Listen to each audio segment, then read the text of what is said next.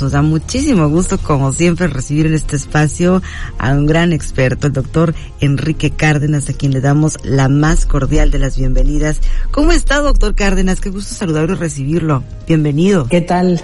¿Qué tal, Ana Bárbara? Muy, muy buenos días. Eh, muchas gracias por eh, permitirme estar con ustedes. Al contrario, siempre el gusto es nuestro. Bienvenido, doctor. Buenos días. Hola, ¿qué tal, eh, Guillermo? ¿Cómo te va? ¿Cómo ve Muy bien, doctor, listo para escucharle. Pues, eh, mire, me gustaría platicar hoy, si quieren tenemos una, un, diálogo con esto, es el hecho de que, pues llama la atención que durante muchos años, se acordarán ustedes en la época en que estábamos queriendo entrar al primer mundo, cuando México entró al GATT, cuando México entró la, a la OCDE, a la OSD, eh, pues empezamos a compararnos con países que eh, pues estaban desarrollados con una idea de que pudiéramos aspirar a ir avanzando. Y las comparaciones que hacíamos con los países siempre, bueno, con la OCDE siempre estuvimos más bien hacia la cola, pero en otras comparaciones, como por ejemplo eh, los BRICS, eh, que son Brasil, eh, Rusia, India y China, México estaba ahí, ¿no? Comparándose bien. Con América Latina siempre entre los mejores lugares.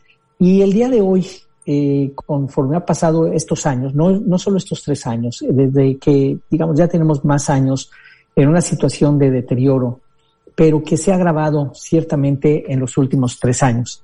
Y de alguna manera hemos pasado de una liga a otra, es decir, como que hemos pasado de primera, bueno, no estamos en la primera, pero quizás de segunda a tercera, a tercera división. Y eso es eh, un poco lo que me gustaría comentar con ustedes, Guillermo y Ana Bárbara.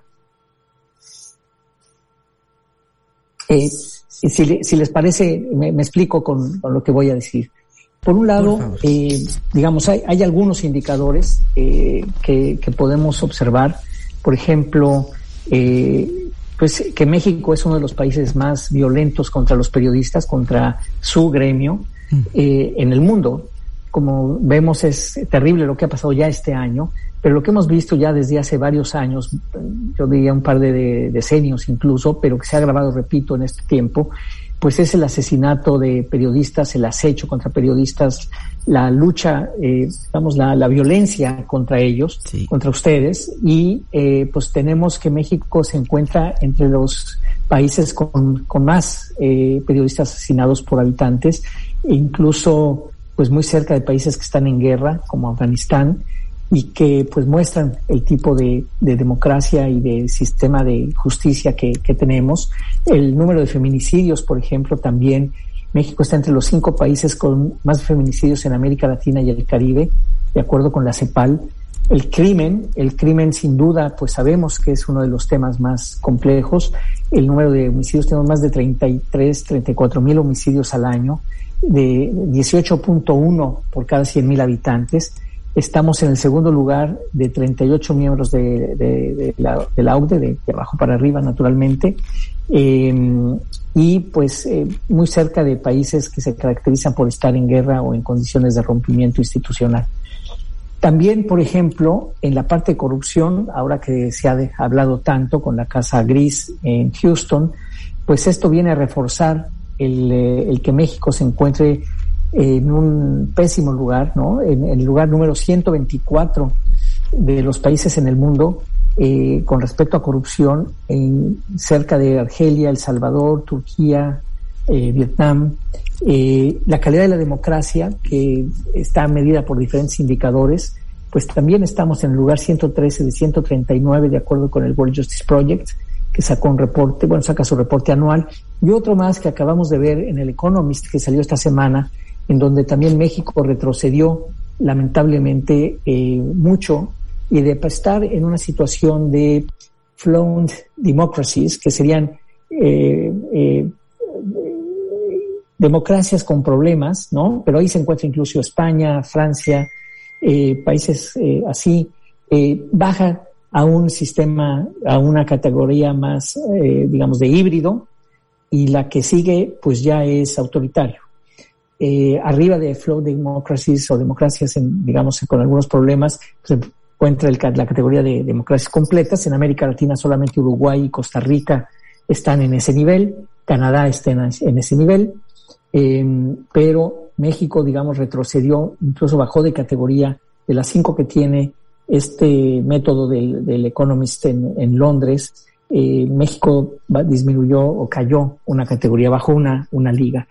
Y en buena medida por la cultura política que tenemos en el país. La división de, de, de poderes también, ese es otro tema que lastima mucho, es decir, donde se va viendo cómo tenemos un sistema cada vez más autoritario, donde las divisiones entre el Poder Judicial y el Poder Ejecutivo se van volviendo más tenues, más borrosas. Es ahí en donde también estamos teniendo pues eh, una reducción importante.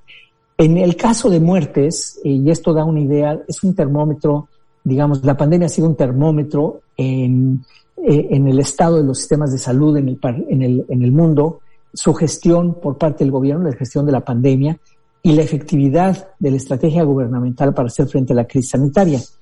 Aquí es muy serio. México ya tenemos hasta el último reporte 667.240 muertes en exceso en el periodo de la pandemia.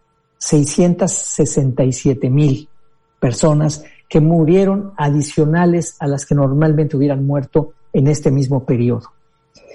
Es una brutalidad de gente. Y los relacionados directamente con COVID, de acuerdo con el propio gobierno, son 461.561. Eh, eh, digamos, la diferencia entre unos y otros eh, es difícil de poner. Yo creo que nos acercamos mal, no mucho más a los 60, 667, pero quedémonos con los 461.000.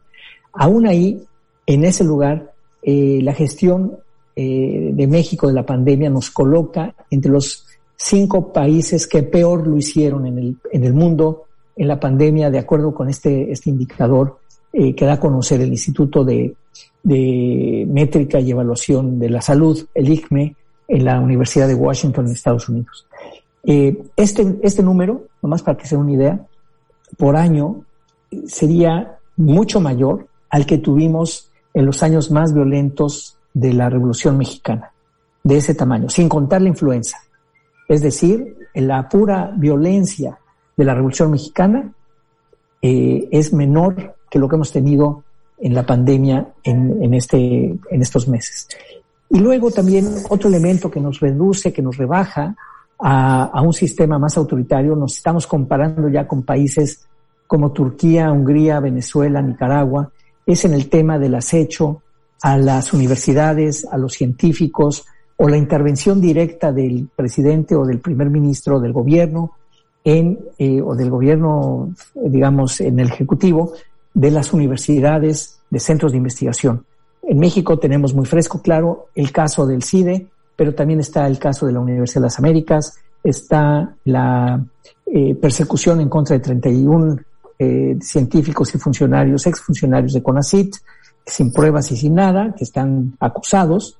Em, y lo mismo esta reducción en, la investigación y lo que pasó en el CIDE de, de plano imponer a un director y a todo el equipo administrativo para, eh, de manera, pues, francamente, muy, muy cuestionable. Esto sucede también, en, ha sucedido en Turquía, en donde el, presidente turco, digamos, ha puesto a los rectores en varias universidades, lo mismo que en Hungría, bueno, en Venezuela no se diga, y en Nicaragua se acaba de anunciar el control absoluto de seis universidades por parte del gobierno.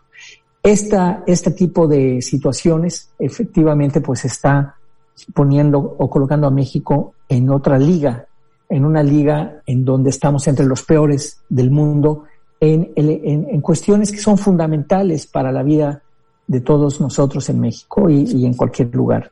Son elementos, son, eh, digamos, atributos de nuestra sociedad, de nuestro sistema político, de, nuestra, no estoy hablando de la economía, de eso he hablado muchas veces con ustedes en este programa, bueno, en este espacio, eh, que también estamos eh, bastante mal, pero en términos de estos otros atributos, pues ya México se coloca entre los peores países de todo el mundo. Así es que realmente eh, vale la pena asomarse a lo que está pasando en el resto del mundo para saber cómo estamos. Eh, la pandemia ciertamente influyó para que hubiera regímenes mm, pues eh, que tuvieran que tomar medidas eh, menos democráticas, ¿no? En algunos países ya ven que hay reglas para vacunarse o no vacunarse, ese tipo de cuestiones, pero América Latina en general y México en particular cayó lamentablemente eh, fuertemente en este último año. Este, estamos, este sí estamos hablando de este último año, en donde pasamos de una democracia con problemas de plano un sistema híbrido, es decir, un sistema semi-autoritario.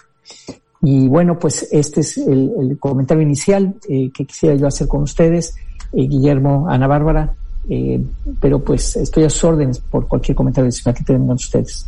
Doctor Cárdenas, como siempre, muy interesante escucharle con estos conceptos que nos dan pues una perspectiva global más amplia de lo que está pasando. Pareciera, doctor, por momentos que estuvimos todos encerrados en esta pandemia en una misma habitación, por así llamarlo, apagaron la luz, sucedieron una serie de situaciones, de repente encienden la luz y se ha reconfigurado el mapa de lo que está pasando, quién es quién y sobre todo que las decisiones que fueron tomadas por los líderes principales de las diferentes naciones hoy dictan mucho de esa realidad y la percepción que como ciudadanos del mundo tenemos de nuestros líderes, instituciones, formas de proceder. En este sentido, ¿cómo considera que la pandemia fue un factor o un punto de inflexión importante en la historia para este tipo de situaciones y este cambio tan importante?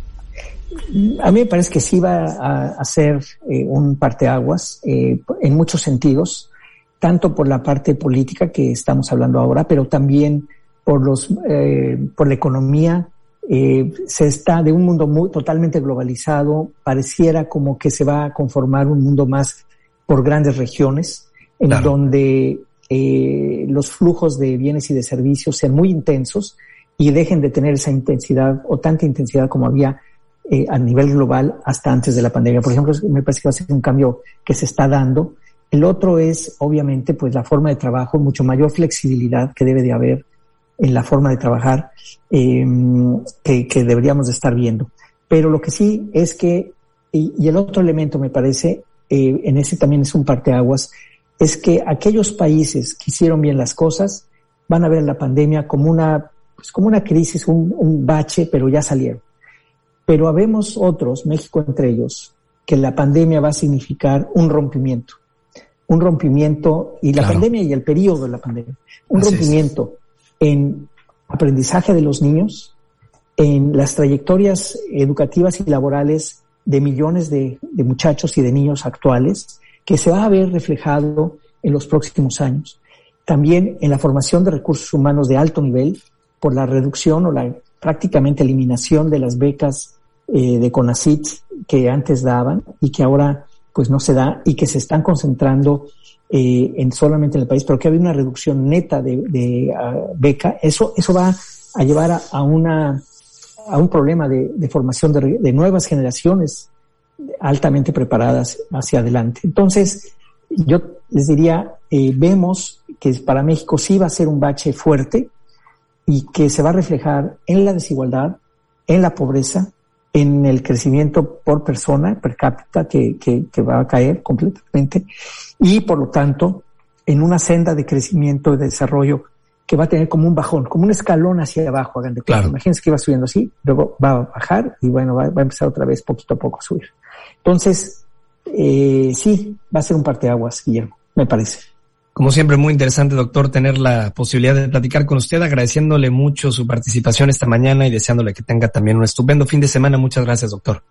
Al contrario, muchas gracias a ustedes. Encantado de estar aquí con ustedes en, en Cabo Mil.